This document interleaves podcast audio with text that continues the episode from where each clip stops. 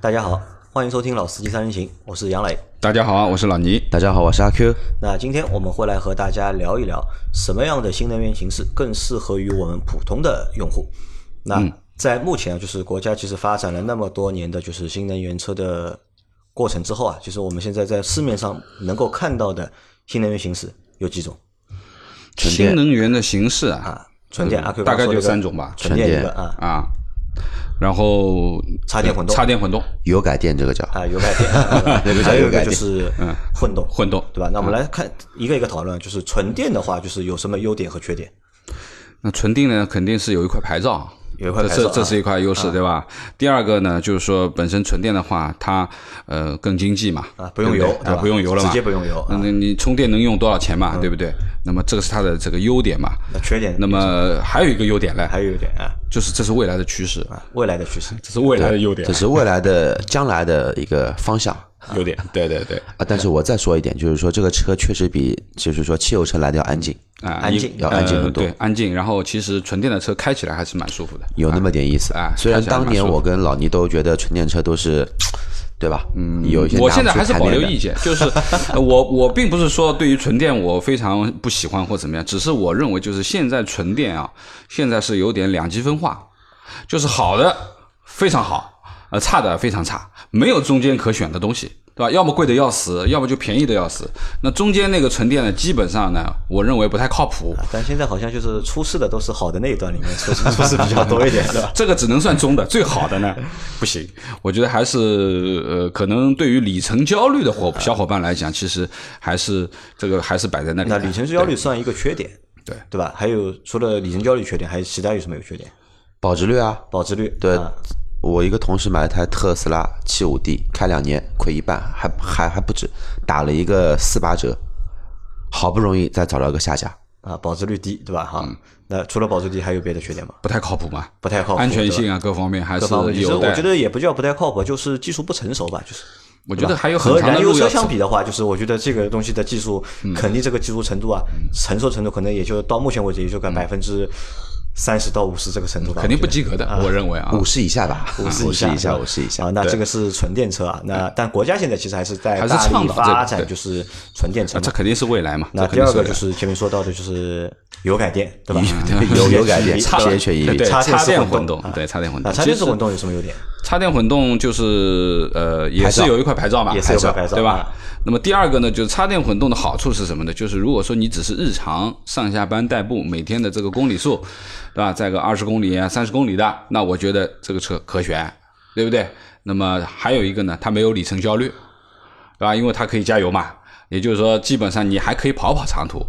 当然，呃，这个呃跑长途的经济性其实就没有没有这个电的经济性那么好了，因为普遍的来说，基本上这个插电式混动就是五十公里到六十公里的这个这个电量，对，对吧？你超过五六十公里以后，你要用发动机了。那你用发动机的话，其实呃，基本上现在这种插电式混动发动机其实力气都不大的，那么只是将将够用，油耗就会非啊，那常高，对吧那？就是同样的车型，你再多了这么多电池以后，它肯定油耗要比同型的这个传相统对燃于油它车的嗯汽油版，基本上要高三分之一。那还有还有好好处吗？优点？还有优点啊，优我点我再说一个优点啊，就是方便厂家骗积 分。啊，就是改起来方便 嘛，对吧？可以拿一个就是现有的一个车型，等卖的比较好的一个车型，直接啪改一下，嗯对吧还有改成一个油改电的一个车，按照这么说的话，就是说方便于一些主机厂大规模的去铺天盖地的去做这个车子，因为它油改电成本低嘛。对。那缺点是什么？缺点前面说到一个油耗是一个缺点，油耗啊肯定是个缺点，对不对？就是一旦你没电的时候，油耗的是个缺点啊，有电的时候不存在啊然。后前面说的那个售价高，对吧？售价高因为插电版本的车会比它的就是燃油版本的车会嗯贵个起码三分之一，三分之一起码，嗯对吧现在很多的车都是要八万，贵个八万十万这样子，贵个八万十万车。才它的燃油版才十万块钱，对，呃，插电混动基可本能就二十万上要甚至了二十万去对了。了，那售价会更高，对吧？对，我还觉有得还有缺点吧？嗯，还有一点，这个是我突然想到了，就是说一旦说它那个纯汽油来开嘛，这个噪音跟那个共振其实是真的是蛮吓人的。行驶品质是有问题的啊，行驶品质有问题，对吧？啊其实还有一个问题，前面在说电车的时候也说到，二手车的一个残值率，嗯，对吧？也是非常低的。买了这种车还考虑什么残值率了？啊，就是为了那块牌照了，啊是吧对那那说到这里，牌照其实因为前面我们说的，就是充电的车，就是纯电的车和就是插电的车都可以有一块新能源都有一块牌牌照，但这个个牌照呢，我觉得就是我我记得我们在做哪期节目时候，有个小伙伴说过这样一个话题啊，嗯他说就是补贴给你的东西，嗯，其实都是大家要打一个问号的，对吧？为什也是你花钱买的嘛为什么要补贴 给你？对吧？为什么要补贴给你？对吧？哪有正天常上掉馅饼的嗯啊正常情况下不会有补贴的嘛。那那补贴给你总是有原因的，而且这个原因肯定是一个我认为是一个不太好的一个原因，嗯所以要通过一个这个方式来补贴给你来去促进你去买。啊，对，其实说实话呢，讲的通俗一点啊，你普遍前面我们已经说了，这个像这种插电混动车肯定要比它的燃油版要高贵个八万十万的。那你把它折算成油费呢？这十万块钱如果把它换成汽油，得换多少啊？啊，可以开多少年？可以，对不对？那你这辆车能不能用到十万块钱的油呢？还不一定用得到。那我觉得这个其实呢，有的时候呢也是个伪命题。那我们前面还说到了，还有一个形式模式叫 HEV，对吧？对就一个传统的一个混动的一个模式，这个传统的混动其实已经很很多年了，很多年了，啊、很多年对吧？了。最早的应该是丰田的普锐斯，嗯最先用了这样的一个技术。对，二十大几年了二呀，十大几年，其实这个发展的技术迭代也好几代了，已经相对来说，在目前这个情况下还是比较嗯成熟的，至少我觉得会比就是前面我们说到的 EV 和 PHEV 嗯会更成熟一点呃，对于 HEV 其实也是有也是有优缺点吧。啊。那我觉得我先先要讲它的缺点，啊缺点就是不能有牌照。啊不能不送牌照对吧？对了， 那么对于其他的而言，我觉得，呃，应该说这台车，我觉得优点是大于缺点的。优点是大于缺点的那嗯么首先来说呢，就是第一个就是呃对于我自己的用车习惯来说，我肯定不会去买插电混动的车，因为我认为它是一个过渡产品。当然，对于 EV 的纯电的车，我们我也认为目前是一个发展的一个状态，现在还不及格，就产品啊，可能还没有到值得下手买的这个层次。可能未来我会买，但是现在让我买一台 EV 的车，我可能不考虑啊。第一个，我可能要跑长途，我会有里程焦虑；第二个是，我觉得还不太靠谱。那么反而 HEV 可能是我要去选择车的话，我会去选一个。第一个就是它不需要插电。那我很讨厌，如果说每天晚上回家要把这个电表插上去，早上起来的时候再把电表拔下来，对吧？这个插电的要拔下来。我曾经想过啊一个问题，就是哪一天我特别出着急出门的时候忘记拔了会怎么样？我会一脚油把它扯掉。你看过那个就是加油站里面就是忘了拔枪，对然后我车刚想开走那个说视 频吗？对，就是你每天在做这件事情，突然哪一天或者说有个非常紧急的事情忘记了一件事情，这要闯大祸的啊，。我觉得这个我觉得还不是一个最大的问题，最大问题还是什么呢？嗯就是停车位的问题。其实我觉得大多数的用户啊，就是、嗯你说是牌照难还是停车位难？对，像老倪这种有固定车位的都不愿意，啊，嗯对像我觉跟得杨磊这种没啊固定对车位的，我觉得就是在就是你有牌照问题，就是可能也是在个别城市嗯是牌照是有额度的，你要拍卖，你要对摇号，对吧？对但是停车问题，我想大多数用户都会有都会遇到一些就是停车位的问题。对对吧？在这个情况下面，其实用插电的也好，不管你是插电的、是油电还是就是纯电，嗯都会遇到就是这个问题。而且在实际中的话，其实插电还是一个伪命题，就是很多用户的家里面他装不了插电桩，那怎么办呢？挂靠，挂靠啊，就挂靠到就是你不知道这个充电桩装在哪里，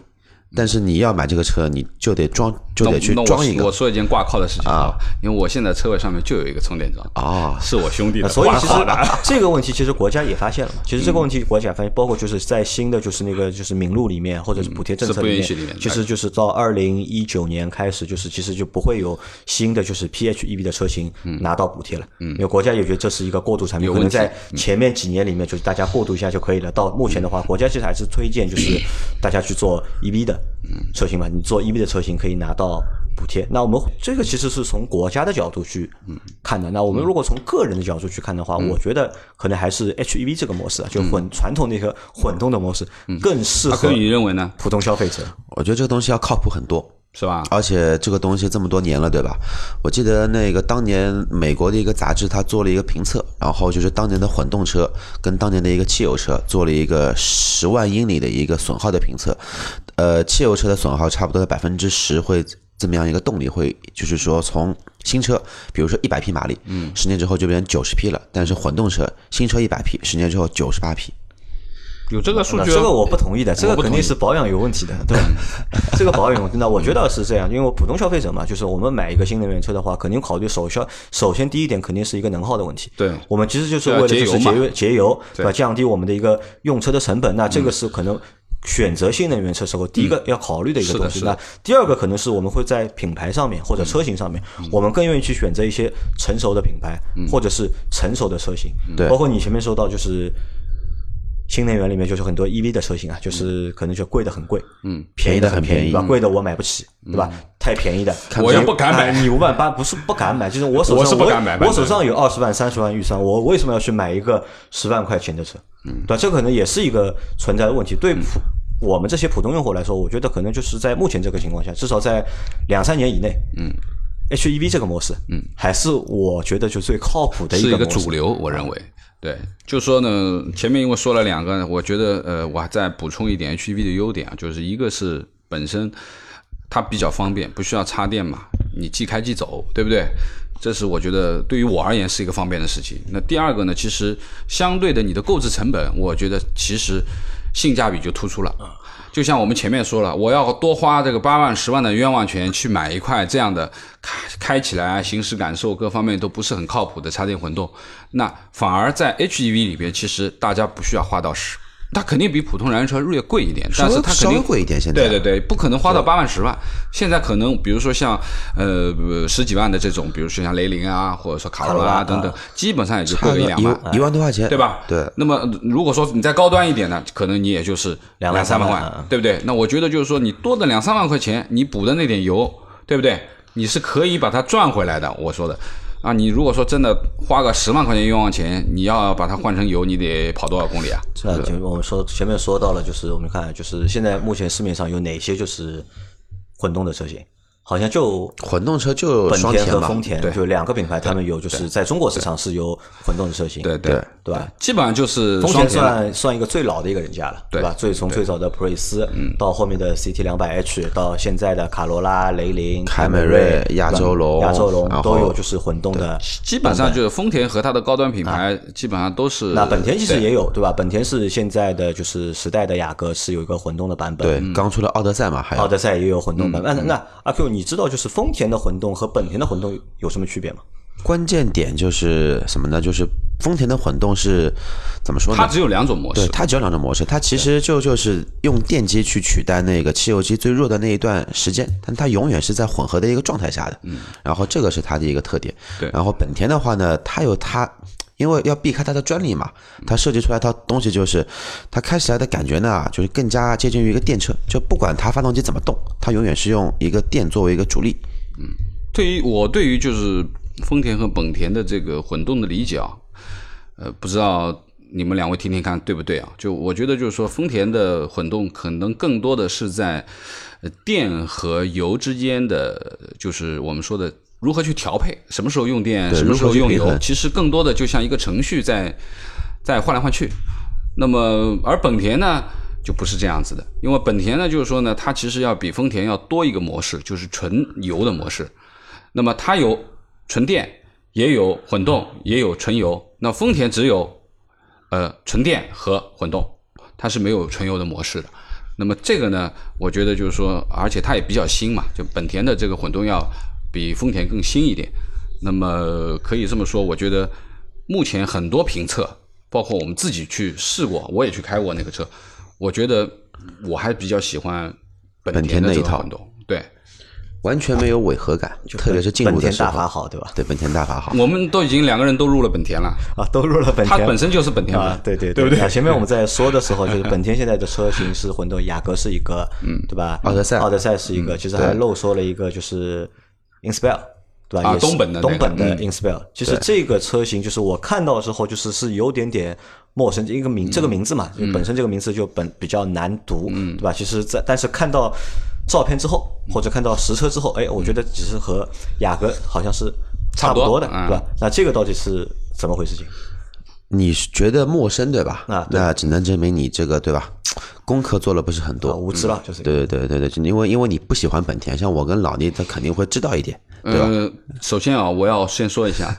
我不是本田粉，你是不是本田粉？他因他为呃是我他因是为欧我哥是对吧粉，他是欧哥粉，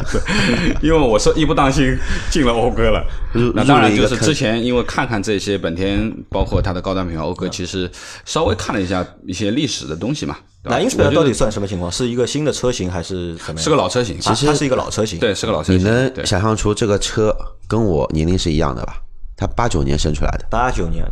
啊，八九年就有这个车对型了，就，。三十年了。三十年了，但是它当初开发的时候的话呢，它是针对美国市场来开发的，嗯，而且开发第一代，它当年的话呢是基于雅阁的一个平台，我们现在是叫平台嘛，当年它是还没有平台这种概念，就叫一个雅阁的一个基础去开发的，所以说什么东西都会比雅阁要好一些，所以说呢，现在它的在啊定位要比雅阁高一点。啊定位会比雅定阁位高一比点雅阁高，对东西都会比雅阁要好那么一些，所以说简单来说，雅阁王也不是白叫的，啊，它叫雅阁王，没有，这个是笑话了，因为很多的经销商就是把他们自己说了一个名字嘛，叫雅阁王。然后，那么我接着往这个车往下面说，所以说这个车的到现在从古至今一共三十年时间，也不时是间是蛮说长的什么新产品，还是 有一些啊历那史沉它淀目前的。到这个，我们现在看到这个算第几代？我算一算啊，第六代，算第六六代代了了已经啊。对，其实就是说这款车啊，我也有一些了解。就前面阿 Q 说的这个八九年第一代，包括它的后面其实都是在美国开发的，第二代、主第攻就是三代做美，国的对，它主要还是在在老美那边。那么它其实它的第二代车型呢，我说一个车型你肯定知道的，阿库拉的 TL。 T 二我知道，对，其实这代车其实第二代的 Inspire 其实就是阿库拉换标。对，那么你可想而知，这个讴歌的这个这个定位肯定是要比本田高的。那可想而知，这个 Inspire 其实它的定位啊，就第二代、第三代基本上都是呃美国市场的为主。它回归到我们说的雅阁的这个这个平台，其实要是从第四代就开始就就近两代，其实包含这代的话应该近三代。其对实从那但是个但也不是完全需要，就因为它这个雅阁平台，其实第四、第五代其实都是美版的雅阁平台，只有现在这一代其实是真正我们说的和国内和雅阁是同平台的，对之前的都是美版的两代，对。那么应该说这款车，呃，历史还是蛮长，而且定位呢，其实要比它雅阁每略一高代点其实始终都比雅阁定位要高略那高一么点半级，对这样这样子，所以但是说嗯如果按照你们这个说法，其实这也不算一个新的车型，不算新车并且型有一定不算不的算历史，并且定位又比雅阁高。但是为什么我在中国市场看到的销量也好，售价也好，好像都低于雅阁？就销量没有雅阁高，售价也没有雅阁嗯那么高。，呃，关于雅阁啊，那说实话，这个肯定是有年头的事情了。那么，先要说说八九十年代，对不对？能在马路上跑的，肯定不会有 Inspire 的，一定是雅阁。那我觉得这个还是先入为主，先入为主对，啊就是你毕竟雅阁这个车型在国内卖了这么多，对吧？而且它进来又比较早，九八哦年第一批雅阁进中啊很早国的，那么基本上我们说的，呃，大家比较熟悉嘛，很多人都混个脸熟嘛，对不对？那么相对而言，其实 Inspire 其实是一个比较冷门的一个一个一个产品，但是对这中国个用产户品来说比较冷门，哎、对吧？其实对老美并不并不冷门嘛，但对中国用户可能比较冷门一点。但这一代呢，其实说实话，呃，已经和我们说的这个广本的这个雅阁已经是完完全全一样的平台了，啊，完完全全一样的平台了。那我觉得这一代的定位，我觉得就是可能不是等级高低的区别，我觉得是这两台车可能会有不同的取向的就问题做不同的市场细分。对对差对差异化会特别的明显。其实这啊那两这代两个车就雅现在的雅阁和现在的就是 Inspire，、就嗯他们在产品差异上有什么不一样的地方吗？首先来说，因为这两个车子我们前两天不是都去看过嘛，然后我自己因为在前段时间也去看过这个 In Inspire，然后给我的直观的感觉就是，Inspire 的外观会比雅阁来的更加运动，这个是第一点。就第外二观点的上话面呢有，点不一样，对吧？？不一样。然后第二点的话呢，这个是最关键的，也是我觉得比较喜欢的一点，就是同样的价格，Inspire 的配置会比雅阁要高，而且高的地方正好是我喜欢的那两点。第一点的话呢，Inspire 带可变悬挂，因为这套东西我去后面改，起码也得花个两万来块钱。那呃可能还不止，对，带电调的，基本上在两万来块钱，而且还不不不含后期的调试的费用。还有一个就是什么呢？就是这一套轮毂，因为轮毂的话呢，Inspire 的话呢有十八寸的，然后雅阁的话呢，我看到那一款是十七寸的。其次，还有就是我最喜欢的通风座椅。通风座椅啊。对，通风座椅这个东西对我这种人还是非常非常实实用的一个啊，因东为西。这个好像我在我们在去看的时候，我还和你开过玩笑，就是我们在看的就是二三十万的车里面啊，就是其实能够带到通风座椅这个功能的车型啊，不多的其实是非常少的，对合资车里面基本上真都的要不多到四十万以上的车，可能才能带通风座椅这个功能。你买到 BBA 四五十万还买不到，你要基本上合到百万才会有这个东西。我是、呃对于这款车其实是，呃，前几天因为陪我弟弟去看那个 ATS 呃对吧对 ATS 嘛，正好他们是三家店在一起的，那我就顺便看了一下，也试了一下那台车。那我对于这台车的理解啊，就是前面阿 Q 说了他的，那我对于他的理解其实就是，呃，它和雅阁之间的区别啊，就是呃，可能它的定位更运动一点，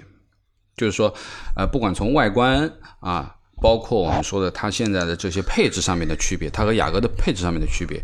那么更多就像阿 Q 说的，呃，可变悬挂也好啊，通风座椅也好啊，这些是给谁的呢？都是给开车的人的。对，所以说它可能是一个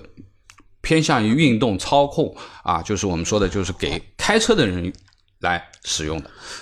喜欢开车的人，对对对，但它但是这个车还蛮怪的，这个车子我还发现了一个配置，它后排还带电加热座椅，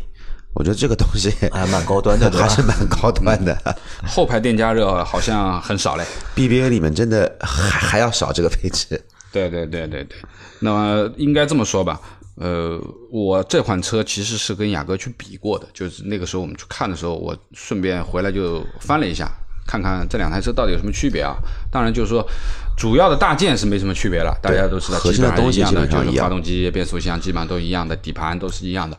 那么最主要的可能还是我们说的这个，呃，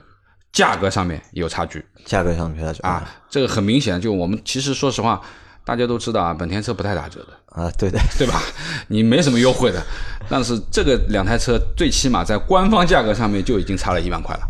就是你这雅阁的顶配和和 Inspire 的顶配差了一万，对吧？差一啊万，不算优惠，我们只是账面上去看指导价官价就已经差了一万块钱了，那何况前面阿 Q 说的这些配置，还真的一万块钱还不值还来。打不下来，真打不对下来吧。？那么你就看这台车的话，我就说，如果你是想开车、喜欢开车的，对不对？那我觉得这个是一个不错的选择。那因为我觉得，就是你们想一下，就是像老倪前面说的，就雅阁这个车型其实进中国很早了嘛，九八年就来了，对吧？到现在，其实，在最早可能开雅阁的人，就是年纪啊相对来说比较成熟一点，但现在我们其实所有的 B 级车的用户的年龄都下探了，但是在下探这个过程当中，可能对用户来说，就是前面老倪说到那个运动性啊，其实运动性我觉得算一个伪命题吧，可能就用户需要的不是运动性，可能是需要的是个性，就和别人不太一样，对，就要跟你不一样，这个好像比较符合我的要求，就是符合你的要求的对，因为雅阁这个车子呢，说实话，因为我跟我对象也有聊过这个事情，然后雅阁这个车在女孩子眼里面就是爸爸开的车子，爸爸开的，嗯或者说是机关里面哎我开的爸也有嗯车雅 子， 都是爸爸开的车子。然后特别是对于现在那种小小年轻，刚刚大学毕业的出来，然后如果说同学聚会出去开了个雅阁，别人还真以为你是你爸的车，把它拿出来还要炫耀一下，这个就比较尴尬。那我觉得对于这款车而言啊，嗯、就是相对来说，这个 Inspire 啊和雅阁虽然差是差不多，但实际呢，你开出去可能很多人还要看一下，哎，这台是什么车呀， 对不对？就不像雅阁那么呃可能会撞脸吧。就烂大街，对吧？。对了，那如果就是让让你们选的话，因为其实老倪和阿 Q 的年纪其实差的还、还蛮多的，对吧？如果让你们去选的话，在这两款车里面去选，选雅阁和选 Inspire，你们会怎么选择呃，我我说实话啊，啊？阿 Q 前面喜欢的配置也是我喜欢的。啊，他他要的配置也是你对要啊，的，通风座椅啊，对可啊，变悬挂，可对吧变悬挂。那我觉得就是说，基于一款运动型的车型，如果说它的可变悬嗯挂其实是非常重要的，因为呃，我们在呃普通的驾驶模式和运动驾驶模式当中，如果说这个悬挂是可以做一些变化的话，其实你的驾驶感受是完全不一样的。对，而啊且关键是，就是这个价格能买到这么多的配置，我觉得真的是，我觉得是超值。因为它而顶且配好像是二十五万，对吧？二十万不到还是二十万超过？没哪一个顶配就是那个 Inspire 的顶配没有二十万的，没有，不到二十五万，不到的对吧？对啊其实呢，我觉得还蛮合算的，就买一个就是你就混去看雅混阁动顶的车配，型，对吧？然后比它便宜一万块，就混动的车型，然后它顶配我看了嘛，就是有我要的那个主动安全、主动安全呃驾自驶适辅应助巡他航老是盯着主动安全，而且是每个人需求不一样嘛而且就是全速域的它也有，对吧 ACC 其实啊对 ACC 它基本上也有，盲点辅助它也有，自动刹车它也有，然后我要的通风座椅它也有。关键是一点，这个大灯比较漂亮，真的比较漂亮。而且这个 LED，我说实话，就是同样价格的话，这个 LED 还是比较吸引我的。或许改个灯，改一套避震，基本上就合上两万六七了。啊，你不要笑，对吧？你笑的很奇怪。 OK，我觉得对于这款车而言，可能呃想去试试看的小朋友啊，你可以主要的去试一下它的这个悬挂的变化。那我觉得呢，呃，同样我们今天在聊，其实是聊也我们真的混动嘛，其实多去看一看它的混动款吧。的确啊，这辆车就是说阿 Q 有开过了，我那天也去开过一下。那这台车开起来的感觉，就是我们说的混动的感觉，我认为是要比丰田好的。比丰田好，因啊为它没有什么太多的介入感。就是不像丰田呢，其实你在用电的时候，突然之间，如果说发动机介入了，大其脚实油是门一你有踩感觉的，就是它会抖动一下。但是本田呢就没有这方面的问题，因为它基本上就算它发动机启动了，其实它根本不作用在我们说的这个行进系驱动统轴上上面对它只是把电送给电机，它还是靠电机来驱动，所以说它的平顺性各方面，我认为是要比丰田好。坐起来啊，就是说更舒服一点。那么而且呢，就静音性各方面的来说，这台车还是不错的，还是不错的，空间也可以哦。好，那我们这样，就是今天节目就差不多就到这里。我们到下个星期，如果我们有机会的话，我们去借一台这个 Inspire 的试驾车，嗯，我们拍一集试驾体验的视频，好， OK，好吧？那这期节目就到这里，感谢大家的收听，拜拜。谢谢。拜拜。